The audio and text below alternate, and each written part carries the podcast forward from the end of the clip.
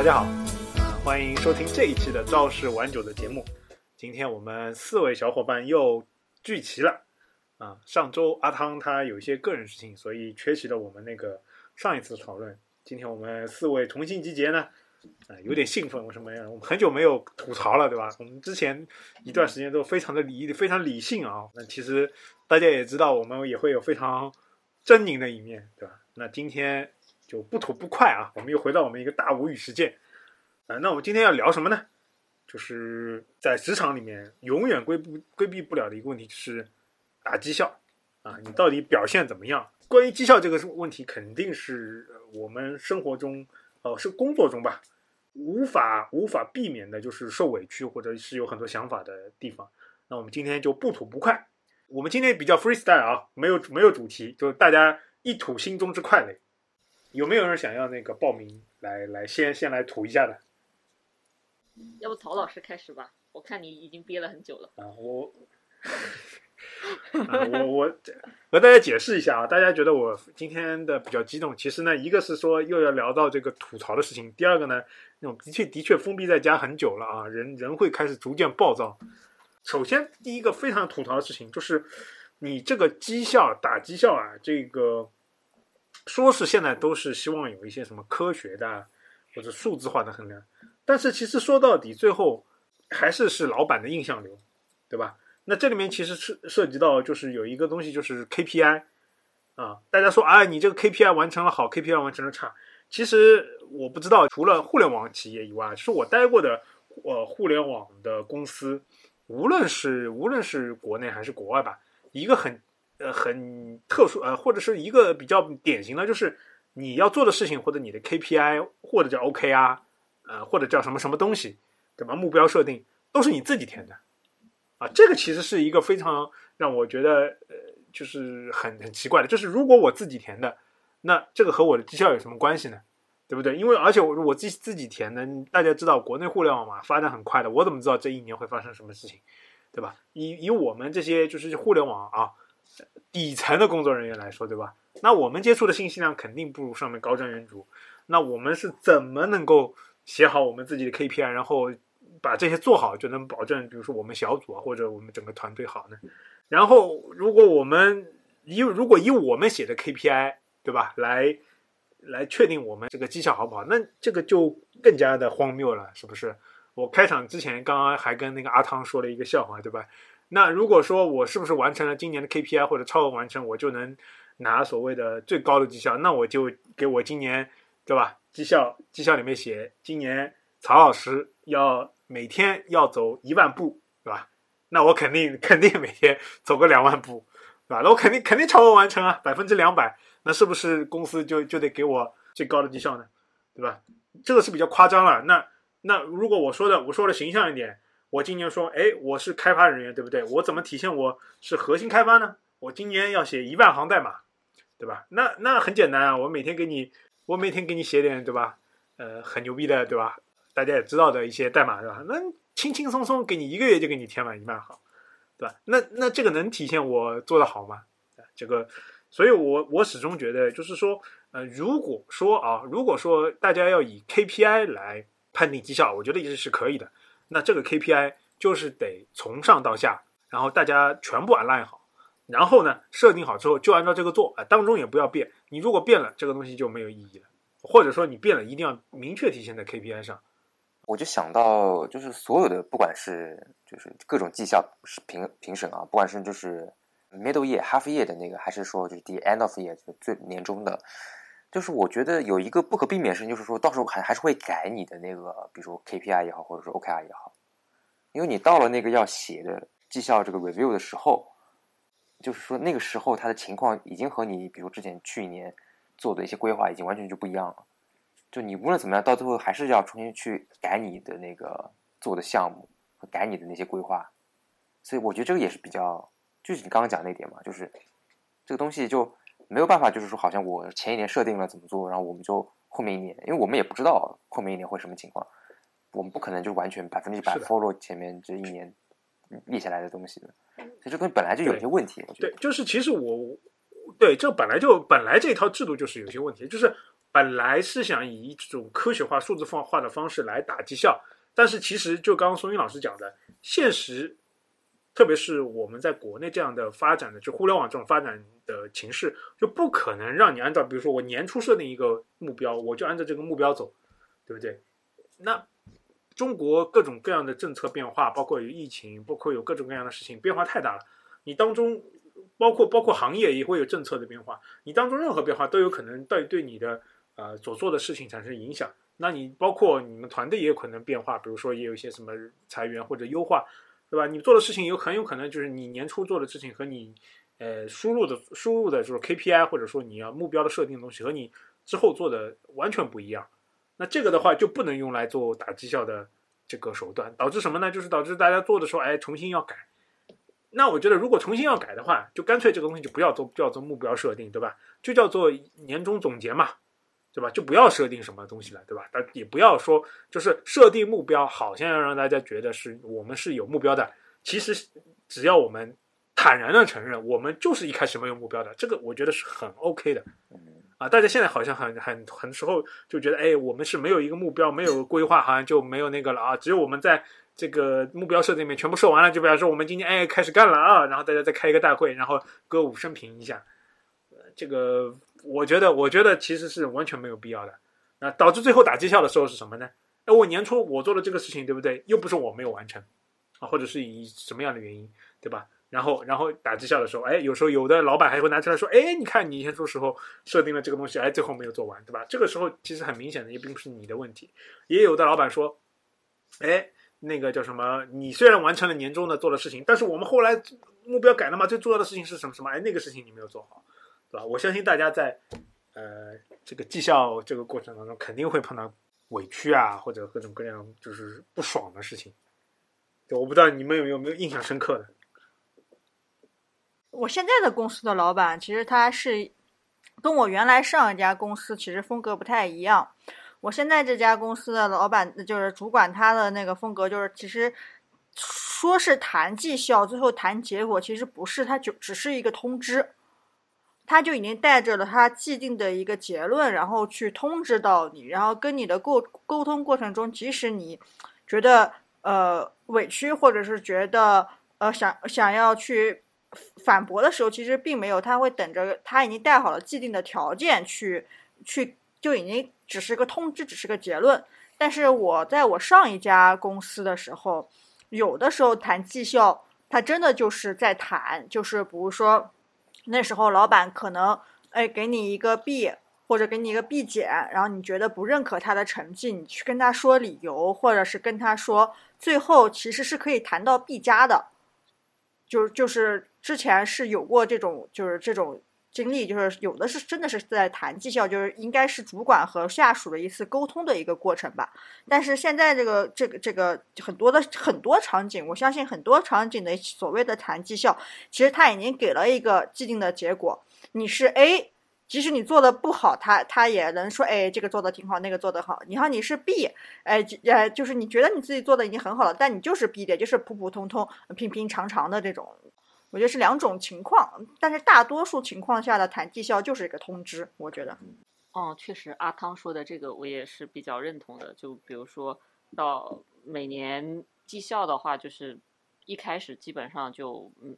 就是到年末的时候通知你要写绩效了。然后就赶紧把今年做了什么事情，然后按照某个固定的格式，然后把它填好。然后你打绩效的时候，呃，你自己打完之后，然后主管找你谈的时候，我碰到这样一个套路，就是他会在你打绩效的你自己评自评自己之后，然后他会帮你压低半个档或者一个档，然后再和你来聊。就是他其实会准备好各种理由啊什么的，来呃就否定你对你自己的一个评价。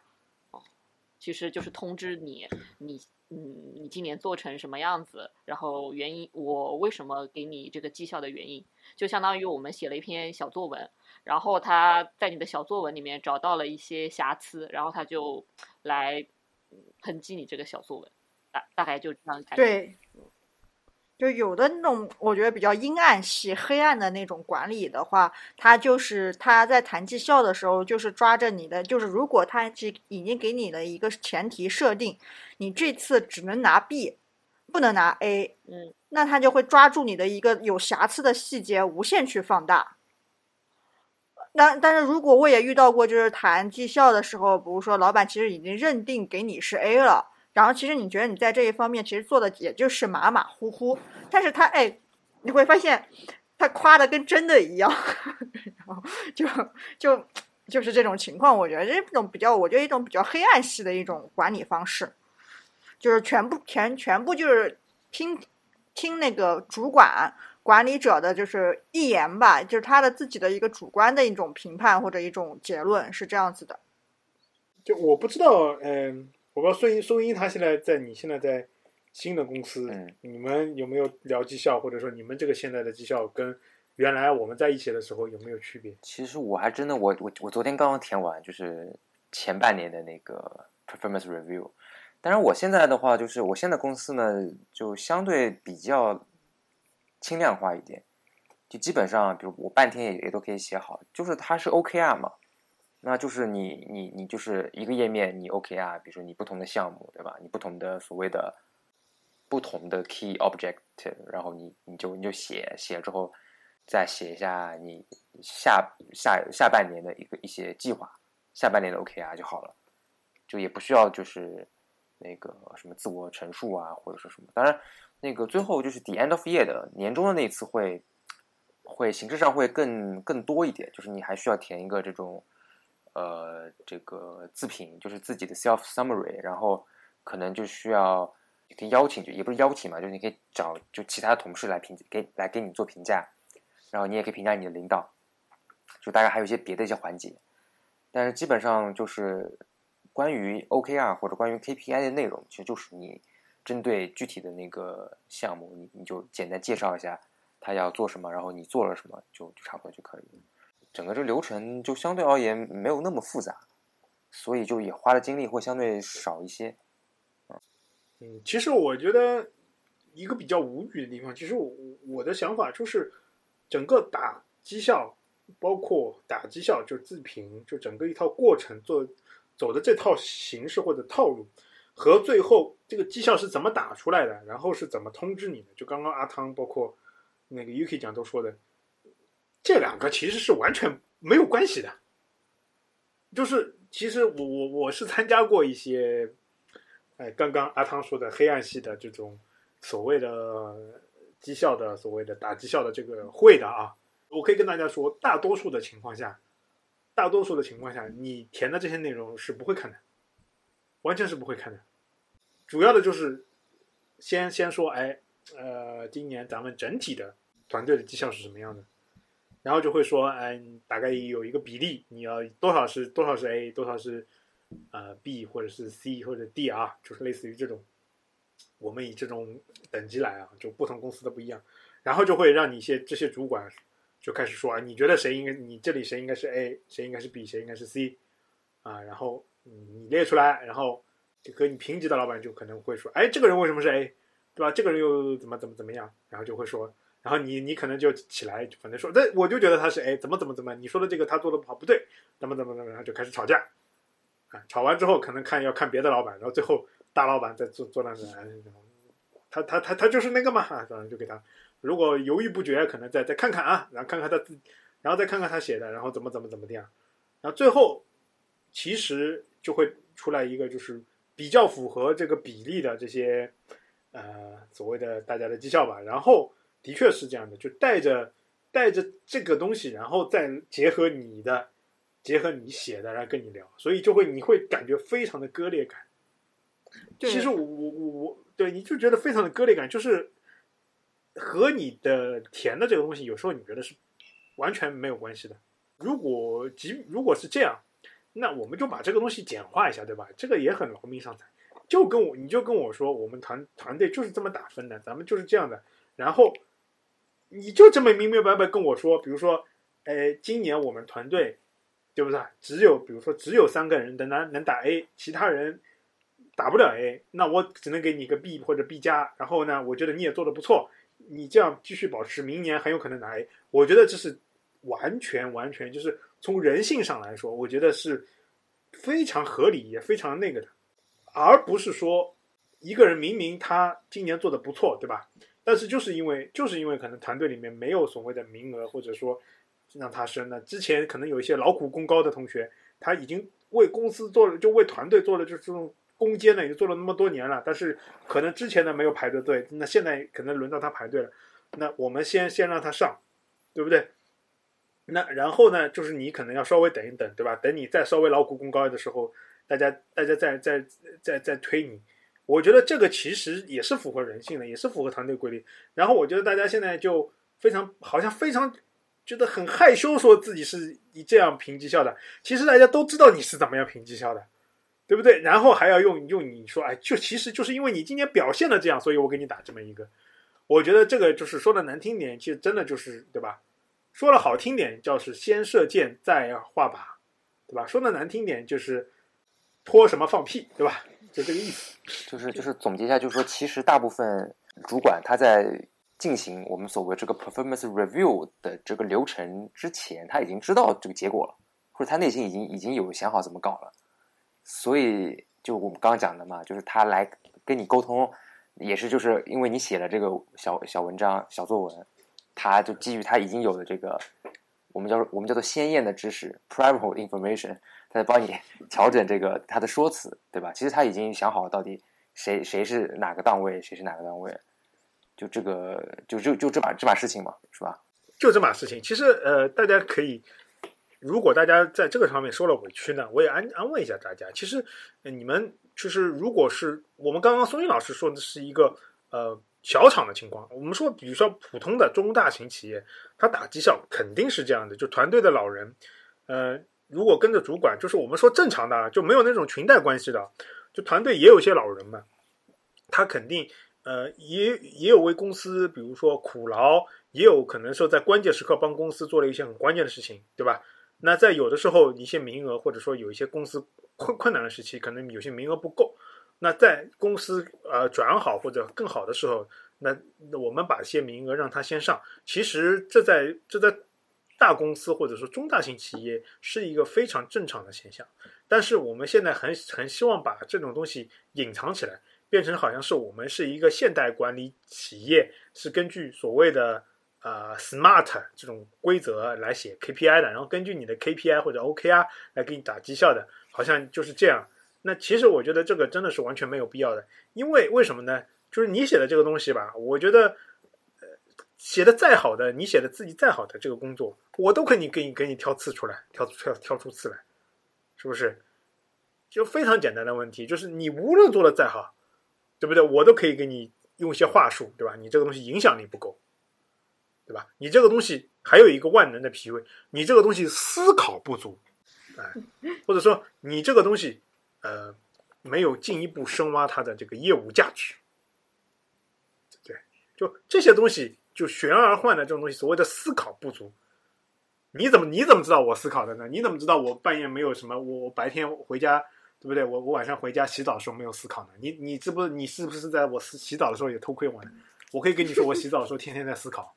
对不对？这个东西，所以说大家有时候被这种话语呢，不真的不要放在心上。就其实想开一点，很多事情就是这样的，就是说也不要对很多，比如说团队的老人。说，哎呀，今年他也没有做什么，为什么他上了？嗯，我们也要放平心态啊。也就是说，很多时候，很多时候一些团队里面的一些，可能你看似可能他现在你认为不思进取，或者说你认为他啊做的平平常常，可能他在某些时段是发挥了异样的光芒，或者在有些公司最难的时候帮公司挺了过来，这个都是有可能的，对吧？我这个也并不是说裙带关系，以及是说，以及是说，我觉得在公司里面一个非常重要的、重要的评判标准，就是我我始终觉得，兢兢业业的人、踏踏实实的人，也要获得相应的呃奖励和报酬。这个其实我觉得也是非常重要的，并不是说我们希望所有的团队里面都是那种所谓。嗯，头上长角，或者说都是像所谓是孙悟空这样的人，就是既有思想，又有行动力，又能干，还还会还会鞭策别人去干，对吧？那大家都是这样的人，请问谁给你鞭策呢？对，其实我我我修正一下，其实我觉得就是那个论资排辈啊什么这些，我觉得这个大中小厂都有，肯定是所有的公司都会有这个情况。就只不过就是说大公司上面，他可能因为他想要追求一个比较现代化的一个，遮遮掩对他啊遮遮掩掩一他点。他呢就是会比较投入在更多的精力在这个考核上面。那小公司嘛，就比如说几十个人、十几个人，他根本没精力给你这个，对吧？就大家 OK，Excel 写写就 OK 了这个事情。但是你可能大的公司，你流程很多嘛，你有各种所谓现代管理学的一些什么这种这种指标啊，各种流程啊。但实际上这个事情其实本质上是没啥区别的，就反正可能是在做审核之前，在做考核之前，大家也都已经知道 OK 这个结果了。只不过就是说大公司可能他花了更多的精力在包包装上面，那那你的这个员工可能也只能被迫花更多的精力去投入在这个戏里边，我只能这么这么讲，就配合配合他们的一个演演，配合他们的演出，是配合他们的演出，啊，这真的是这样，配合大家演出。这个呃，这个我们稍微扯开了一点，就是很多时候，我记得马龙白兰度还是谁谁说过，就是就是他觉得演员啊这个职业并没有什么特别高尚或者说特别了不起的，因为其实每个人生活啊，其实都是演员，我们都是演员，就是。呃，只不过是说你的演技好一点，我的演技差一点，对吧？或者说有时候我想配合你的，我拿着剧本演；有时候我不想配合剧本演，对吧？我今天想自由发挥一下。都但是其实很多时候大家都知道，这个人生很多事情，包括职场很多事情都是演戏嘛。就是你这样，我们就配合一下。嗯，那刚刚其实我们大家说到了这个绩效这个问题啊，多多少少都说到了，就是所谓的演戏啊，说射箭画靶啊。那个其实很一个很重要的问题就是，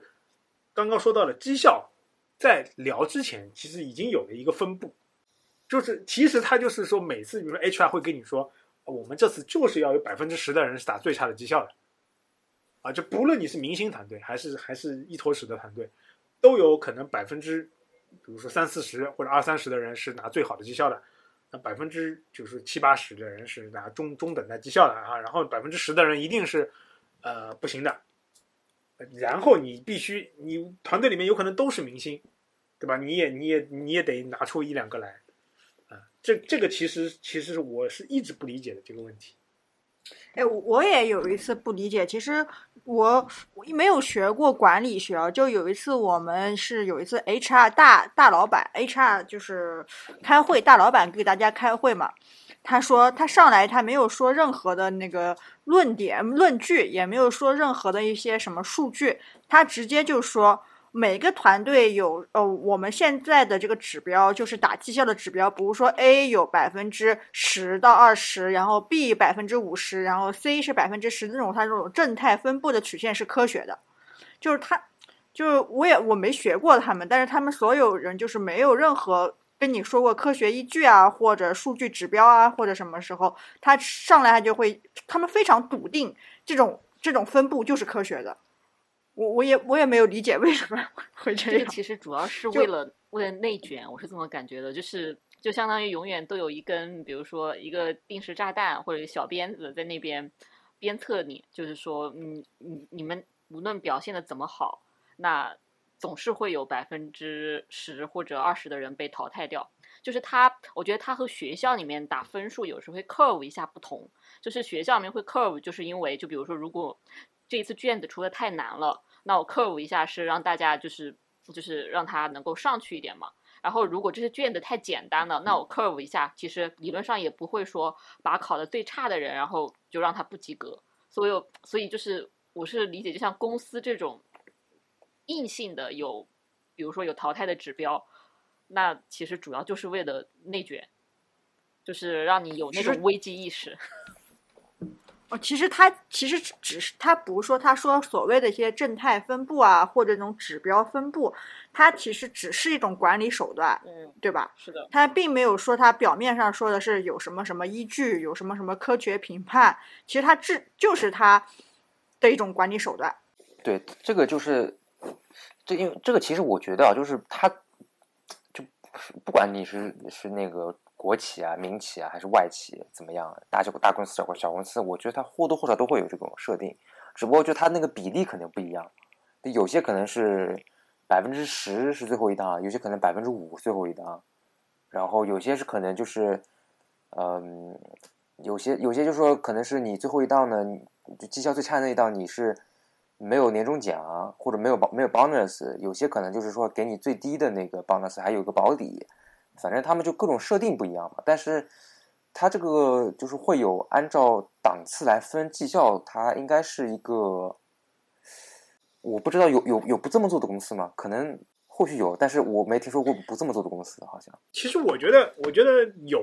我其实我觉得是这样的，我没有，我我的我来纠正一点，我没没有批评说，嗯、一定要设一个比例，比如说是汰换率，或者说呃最低的绩效，然后觉得这些人是不对的或者怎么样，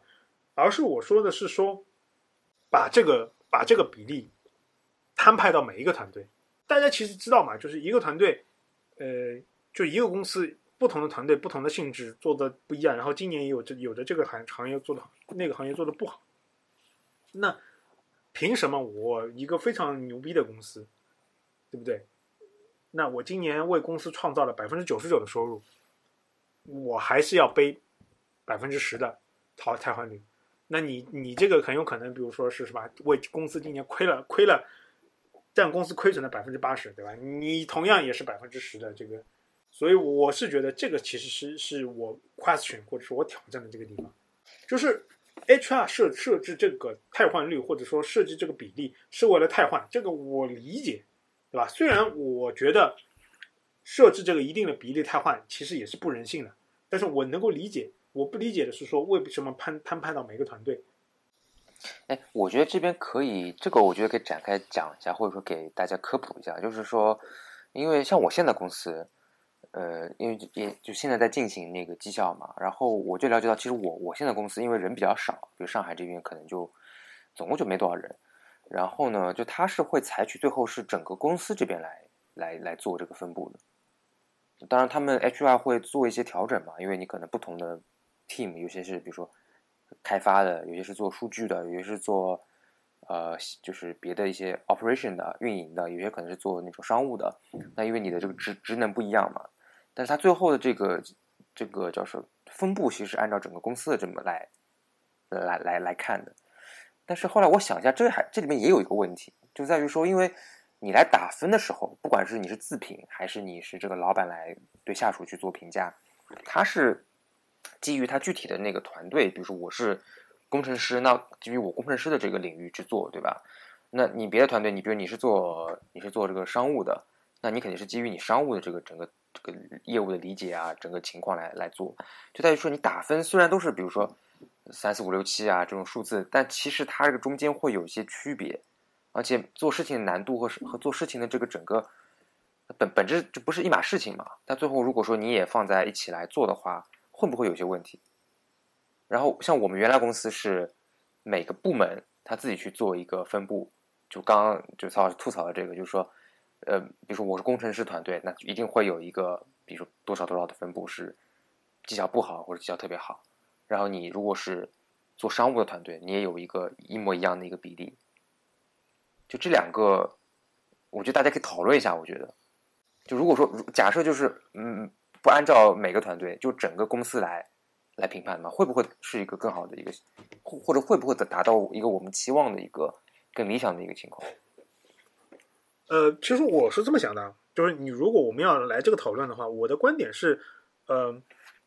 现在这样就是说很多部很多企业啊，就是把这个比例啊，就是基本上平摊到每一个部门每一个小团队，这种做法其实是呃人力资源管理或者说 HR 这一块的一个懒政。嗯，就是其实很明显嘛，大家知道设置这个东西，其实一是为了公司的这个每年的就是人力资源的投入嘛，就是根据不同的比例，你才才可以预估你今年在人力资源上就是花多少钱做 bonus，花多少钱去裁人，花多少钱去呃去就是维持这个公司的这么一个人力资源的这样一个状况啊，同时也要这样呢，也可以是稳定或者说调节这个公司的这个。啊，所谓的离职率，或者说所谓叫 freshness 啊，新鲜度，对吧？就防止就是说，类似于我们走，就是变成日本那种什么年功序列制的那种，就是一个一个一个人在公司躺躺躺到老的那种情况。嗯，但是我觉得这个东西其实从理论上我是可以理解的，但是这个但是这个怎么样划分，谁走，呃，然后谁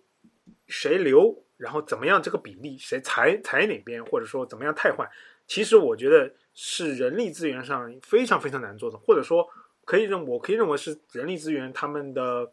可能每年要做的 KPI 的里面的头几个。但是他们现在很明显，我觉得很明显的在人力资源管理上这一块并没有作为，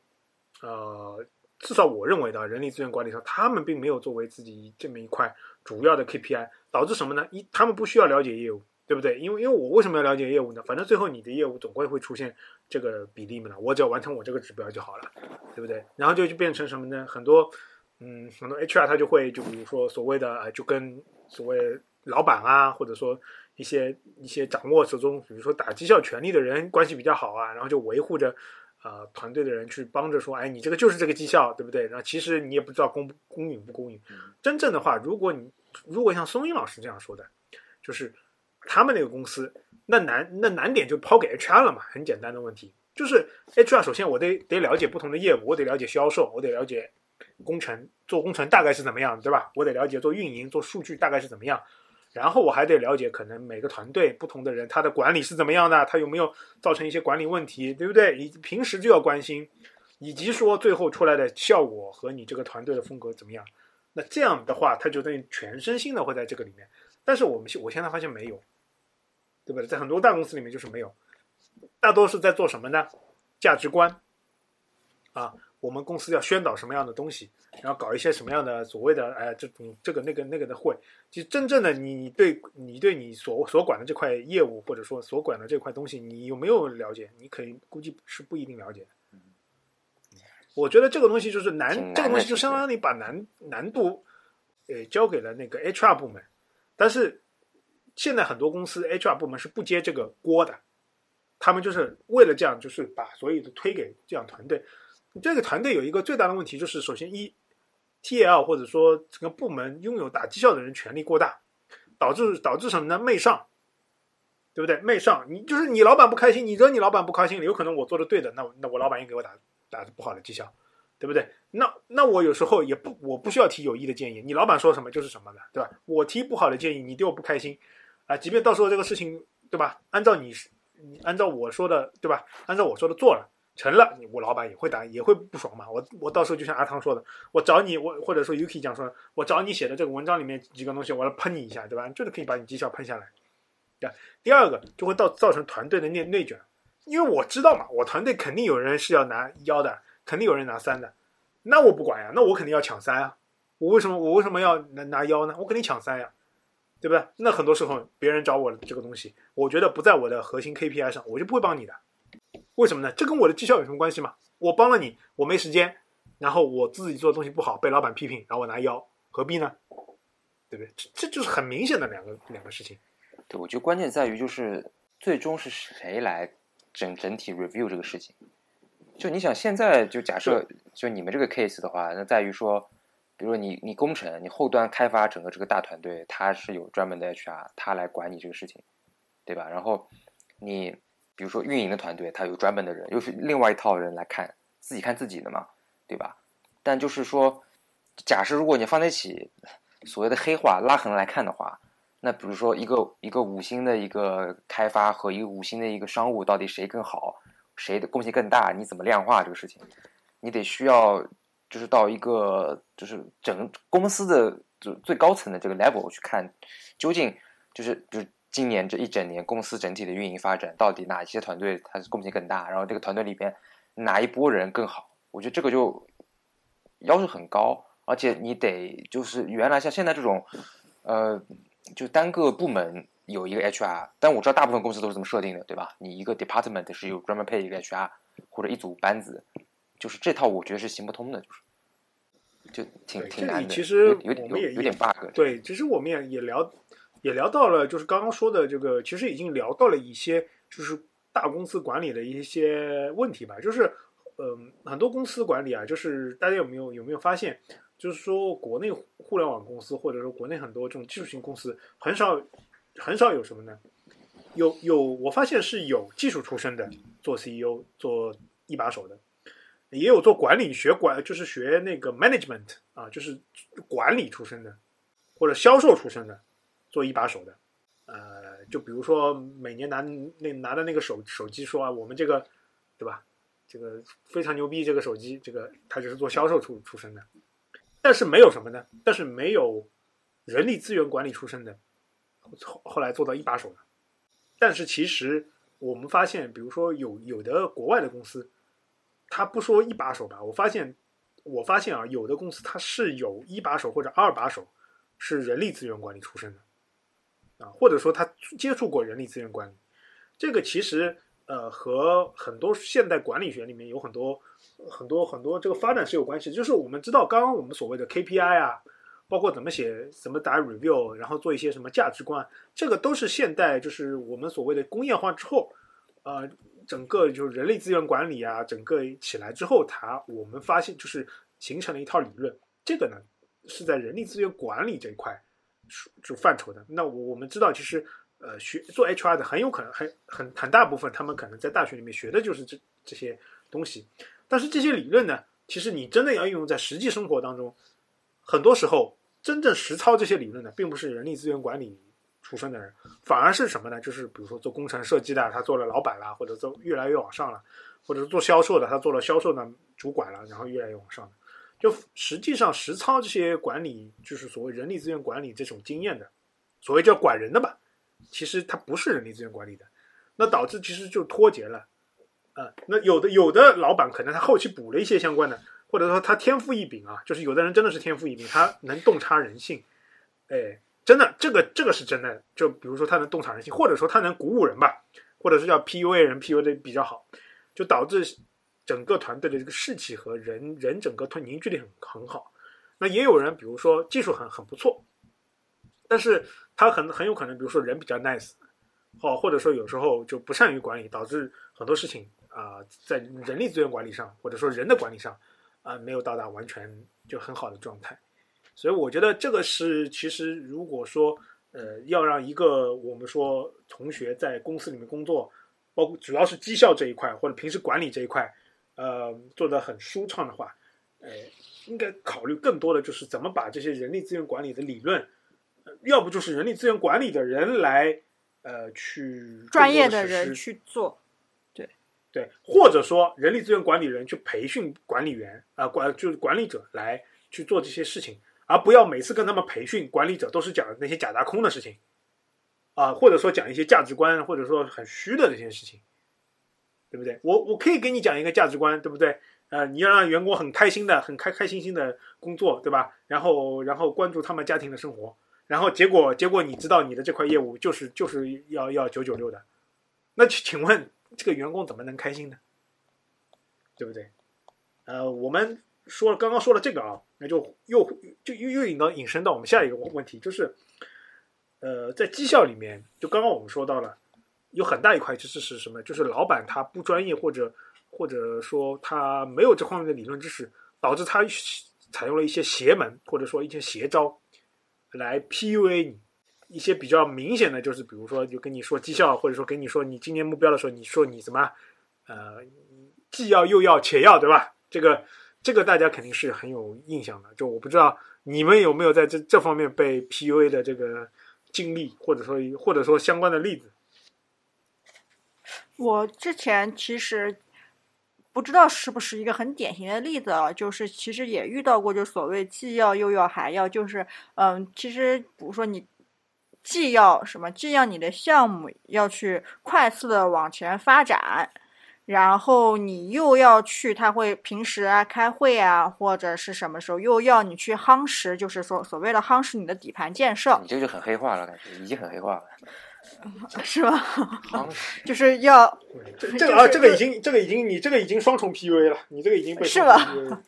是吧？他说，既要你就是你的业务快速的去支持你的快速的业务的上线，然后还要去打好你这个项目，比如说，嗯，你的一个什么基础，然后你的老项目的一些什么技术负债，你也要去把它给做好，就是两手你都要抓，一一要快快快速的跑，然后呢，你你跑的时候那个。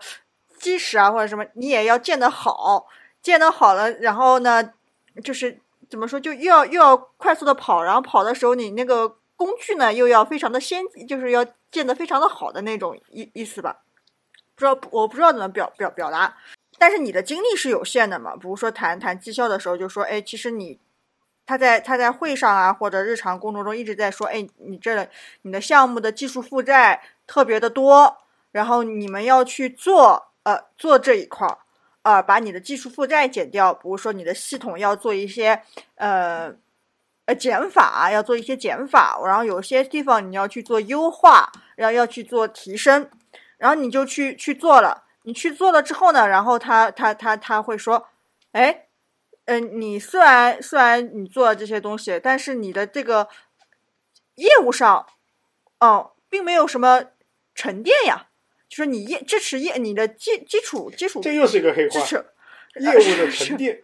对对，他说你基础建设虽然建设好了，但是你支持业务快速跑的时候，那你业务的沉淀是什么呢？就你对你这个平台的这个能力有什么提升呢？你可以支持你这个业务快速的跑，然后你支持第二个业务，你能让你第二个业务在你这个平台上也快速的跑起来吗？然后就是我我我我听到之后我就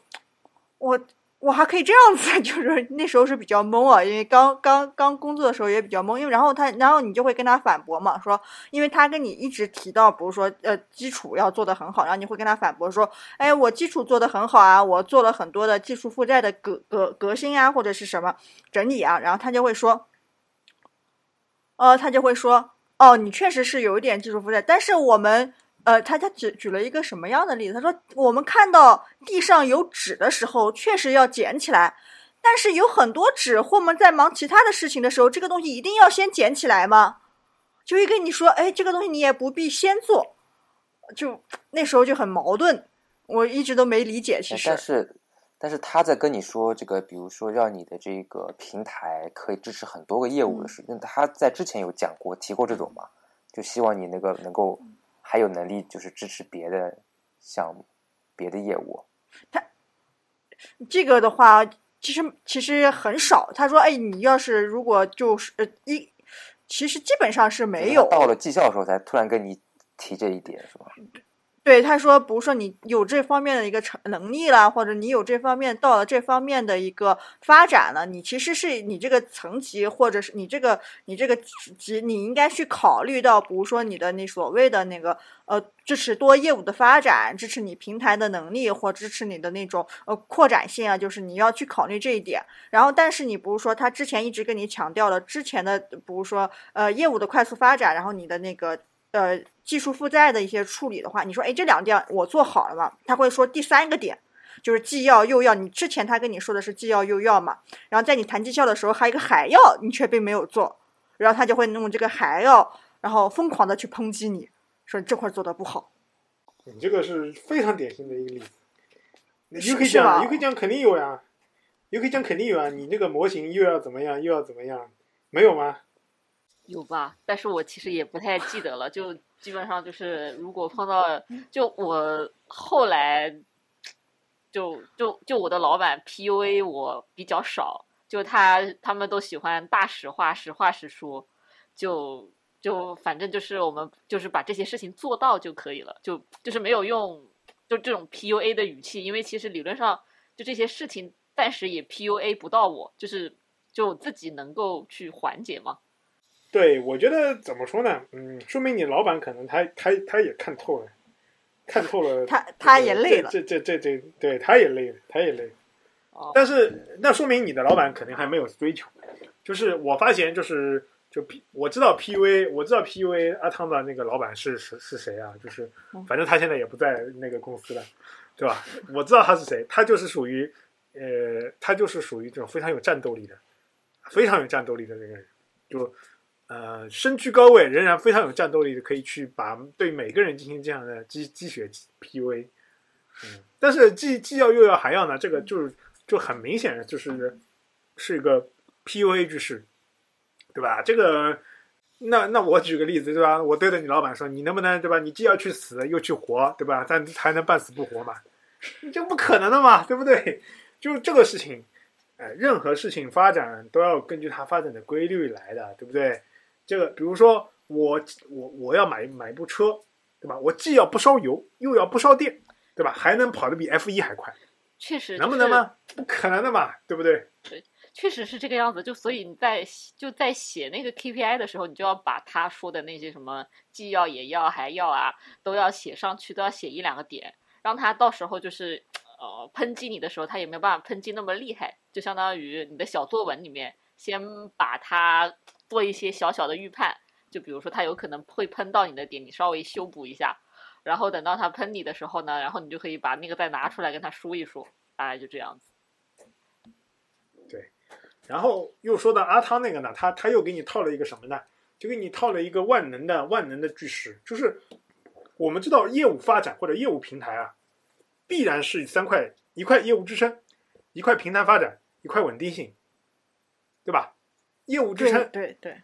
这任何情况下，这这有可能就是大家也知道，技术上有很多所谓的三角或者不可能的三角形。一个平台在发展过程中，大概率百分之九十九的九点九的情况是不可能又发就是业务支撑又支撑的非常快，同时它的稳定性一直保持非常好。然后在这个情况下，它的平台还能沉淀出很多复用的能力，这是不太可能的啊！不要去不要去纠结于这个东西。你老板这么跟你说，就是他想用这个万能的三角形来个套你，到时候，呃，他想升你呢，他就说你，哎，这方面都这三方面都做的还不错，对吧？他如果今年有苦衷升不了你，或者说不能给你打好的绩效，那他择其对吧？择其其中几个来攻击一下你，那他就可以完成你的对吧？所谓今年绩效的这个沟通，让你显得不那么惊讶。这个其实是一个所谓的，我认为啊，是属于绩效管理里面的一个邪招啊。但是很多老板呢，他是所谓的奉为圭臬啊，就是觉得这个东西是万能的，嗯 PUA 常用话术啊。然后还说到那个技术负债啊，技术负债那就更更搞笑了，对不对？很多老板对不对？就你的老板，就是你这个技术负债的那个欠债方，对吧？对呀你你还的债很有可能是很有可能是他当年写的平台，他当年欠下的债，他为什么不去还，他就能升到那么高？就这种东西就不忍多想，对不对？你这你可以反问他，这债是谁欠的，对不对？那还不是他们欠的吗？这个里面其实又引申到另外一个地方，就是说，那那么欠了那么多的老板那么多债啊，就他们为什么能够晋升？他们绩效为什么那么那么好？他们为什么能够晋升？你们有没有总结，或者说你们有没有什么心得？就是他那老板对吧？他也没有完成不可能三角形，他也有那么多技术负债，他为什么能够升呢？我觉得一个点在于说，他做的项目也不是项目啊，就是他的这个位置，就是比如他这个很重要，就他做这个事情很重要，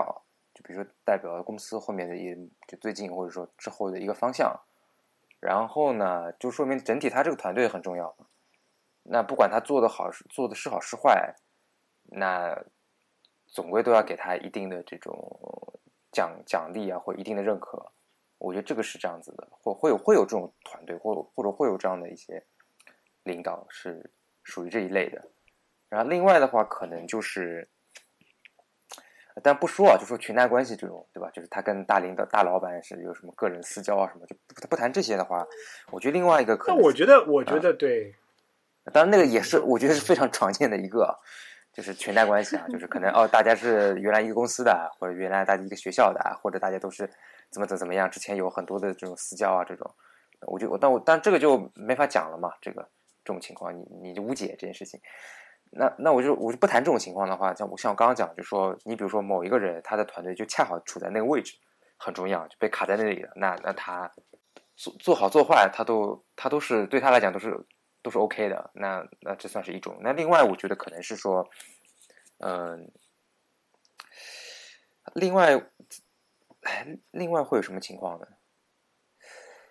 哎，我暂时还没想到，其实，嗯对，其实松一刚刚刚讲了一个就是大实话嘛，就是，但是我我是这么看所谓的裙带关系的。这个呢，其实这个词呢，就是之前是从之前的可能别的所谓的呃非 IT 的职场里面所谓带来的嘛。但我觉得呃，你要仔细看，就是裙带关系里面也我觉得也分好几种，一种就是我们刚刚你所说的，真的就是裙带关系，就是比如说，呃，我我我我，对吧？我我有可能收了你的好处，啊，然后你来做我的属下，然后我们两个对吧？就是因为有一些对吧，可以共同升上去，然后共同把持某些资源，然后怎么样？我觉得这种呢，呃，应该说在大多数的那个互联网公司吧是比较少见的啊，因为整个互联网公司应该说在廉政这一块做的还是相对相对比较透明或者说比较公正的。那那更多的时候，所谓的你所谓的那种情的关系，就是你是我的老人、老熟人，就大家以前一起工作过，是同事，或者说同事加同学，或者说长期共事。那这个时候呢，其实也很好理解这个现现象，就是人嘛，总是喜欢跟自己对位，或者说呃，或或者说自己已经磨合过的人工作，对不对？就是你给你派了一个新人，或者说给你派了一个新的项目，你到那边去，总有一个磨合期和总有一个你觉得这个人和这个人的 match 程度嘛。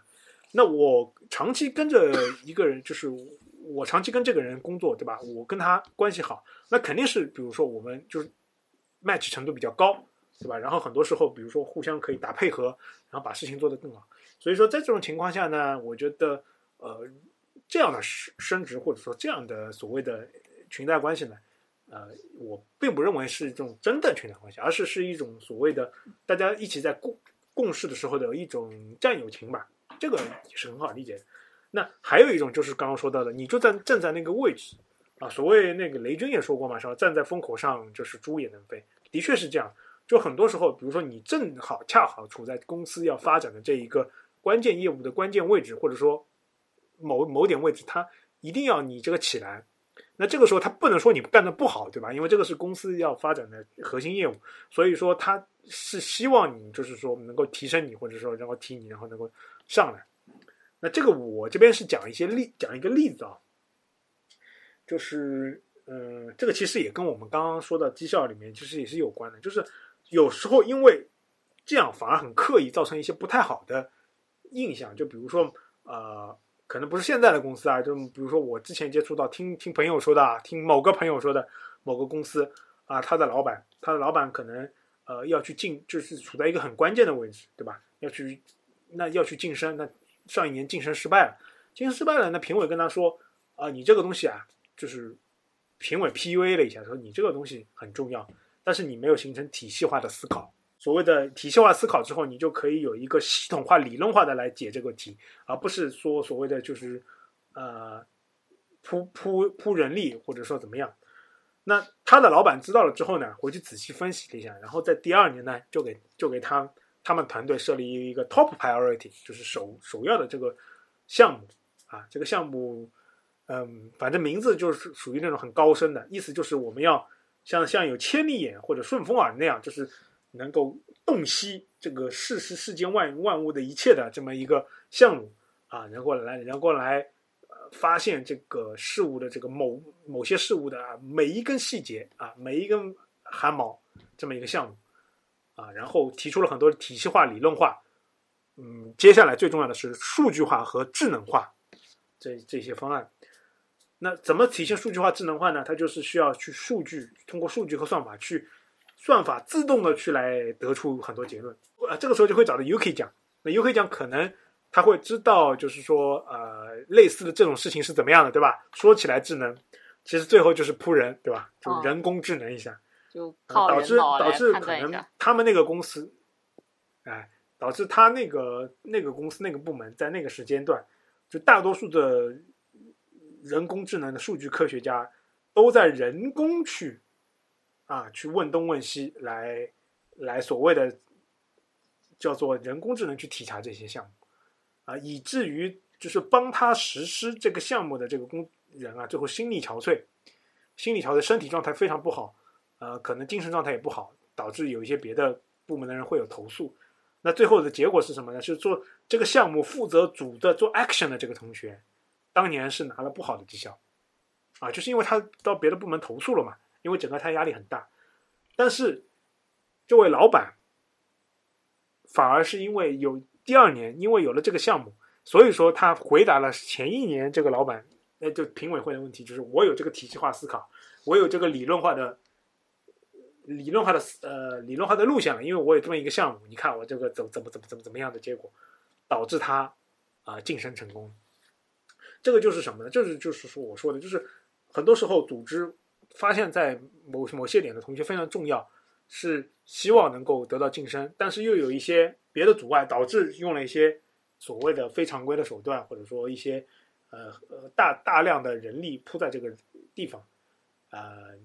其实有时有的时候会反而会造成一些次生的次生的反应。我不知道大家讲的有没有懂我刚刚说的这个例子，就是说做项目的这个具体做 action 的这个人我理解应该是拿了不好的一叫，我理解应该就是那个俗语叫“一将功成万骨枯啊，对，就是这样的，就是”，是不是？这个功成了，但是呢，其实做这个功的这个人呢，其实是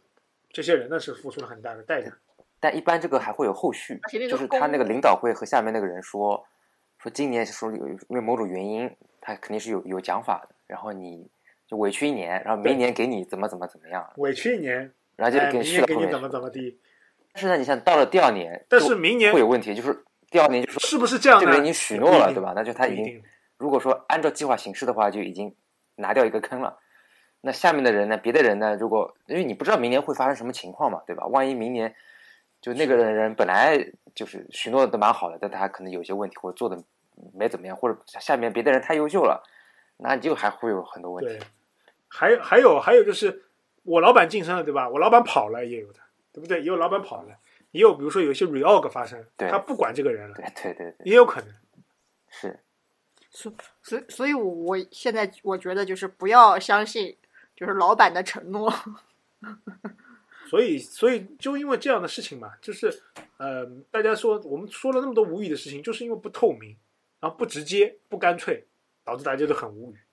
就有时候我我我甚至觉得，有时候就是大家敞开心扉聊，就把这个事情聊透。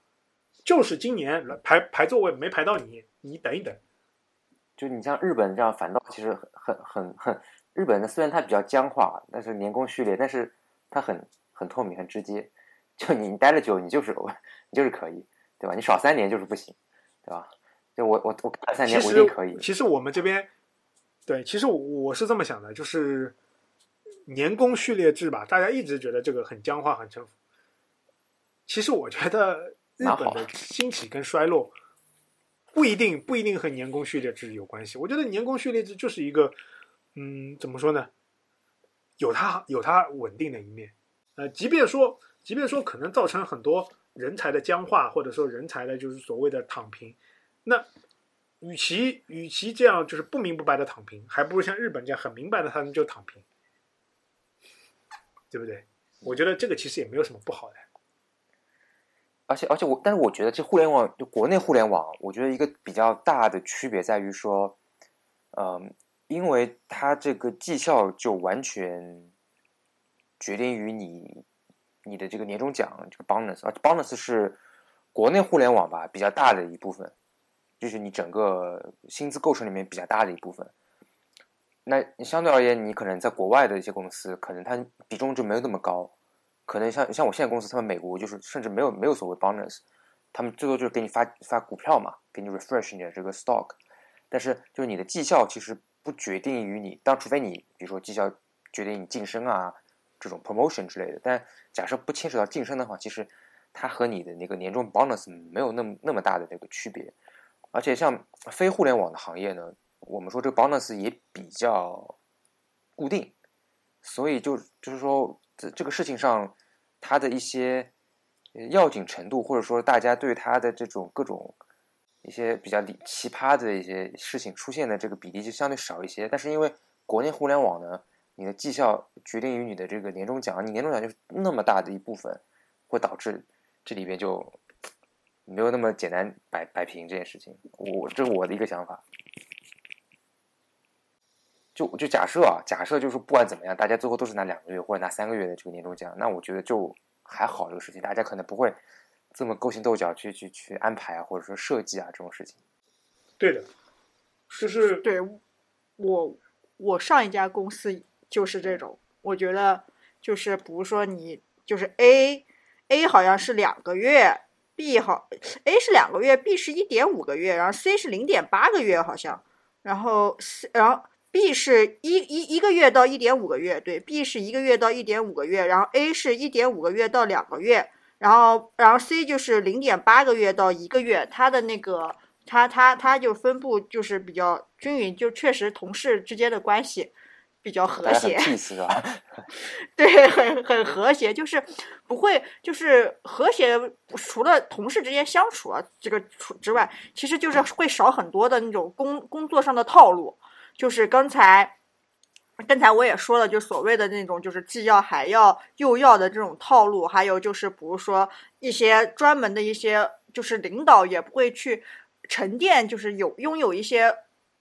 话术的那种模板。去跟你沟通，比如说你缺少什么体系思考，你没有这个方面的沉沉淀，你没有平台的这种，他不会，他很多时候他就是就事论事，你这个项目做好了，那就是 A，你这个项目没有做好，或者是是因为你人为原因导致的什么，那就是 B，然后你这个确实做的不行，那你就是 C，就是还是比较呃简单的那种，嗯。相处，但是如果是呃，比如说他一个绩效，它影响到你最终的一个收益非常的大的话，确实同事之间的工作，嗯，所谓的那种是呃，就是会养成那种，比如说别人说了一个什么什么，你立马就会条件反射出来，这个是这个锅甩给我了，我一定要把它给对对对，甩出去。是是这样子的。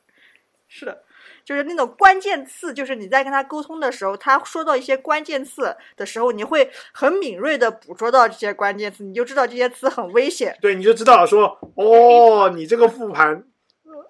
你这个复盘是来甩锅的，我靠，我那我全身战斗力起来了。对对对对，就是这样子，就会有那种敏敏锐度，就会把你培养起来，然后同事之间或者这种场合相处，确实就会比较勾心斗角。我们今天，对我们今天其实大无语事件嘛，就是聊了一下，比如说绩效啊、KPI，呃，总的来说，我觉得这个其实是一家公司在做它具体业务之外最重要的事情。我我觉得啊就是最重要的事情。那这个事情对于大多数大公司来说，呃，如果说如果说能够呃在人力资源管理上更多的更多的是考虑，就是比如说是人力资源更多介入，然后把这个事情能够从所谓他们的理论来说来来实践，还是说我们就是走那个就是走所谓的就是管呃管理者出身于这个这个底层或者一线，我觉得都可以。但是最终还是说，我、怎么样在现在这个体系下能够把这个呃整个社会的发展啊，就是呃我我今天不小心又看了一下半泽直树的那个呃有一个片段啊，我觉得这个其实它里面有有有几句话，我觉得是作为我们最终总结，其实是我觉得是可以的。就半泽直树他说，就是一个大公司或者一个比较所谓的社会认可的公司，它是什么呢？就是说，首先说这个社会的呃社会它的整个的怎么说呢？他的他的社会的认知要跟他的认知要跟整个社会的认知是休戚相关的啊！不要说我比我的公司整个社会是走，比如说是是这么一个风气，然后我就反而是就特立独行走反面的，这个这个其实是会给员工带来很大的痛苦的，对吧？第二个就是说啊，所谓的就是说呃，怎么说呢？就是你手手中那个有权利的人啊，一定要敬畏你手中的这个权利啊。所谓的是很多一句话就是说，呃，你看起来不经意的，就是所谓社会的一一一粒尘埃，到每个人身上都有可能是一座大山。所以说，你可能管理者，呃，在进行管理的时候，你的一个很很随便的或者轻易的决定，很有可能会对于很多人来说是一个不能承受的，或者说很难去平复的这么一些事情。那还有一个就是说，兢兢业业的人要能够得到他相应的回报，而不是说我们公司里面就是每个人都是需要那种出类拔萃的所谓的精英，就是什么干什么事情都很好，又有想法又有创造力，还能驱动别人，还能自己一个人在下面里面干出来很多事情的人。很多事情就是需要搬砖的人一块一块把砖搬起来的。你你设计一百张蓝图，各种各种各样的所谓的各种奇观建筑也是造不出来的，还是就是搬砖工人，对吧？或者说或者说建筑工人打桩、钢筋水泥一个一个灌出来的，好吧？那今天我们聊了那么多，呃，希望我们这个吐槽呢，能让你们无论是在在疫情受疫情影响，在被风控，或者说在工作上遭遭受了一些嗯不开心的，能够有一些心灵上的这个释放，或者说心灵上的一些共鸣，啊，这样我们的目的就达到了。那、今天非常感谢大家的收听，啊、就长话短说，拜拜，六一儿童节快乐！拜拜。拜拜拜拜。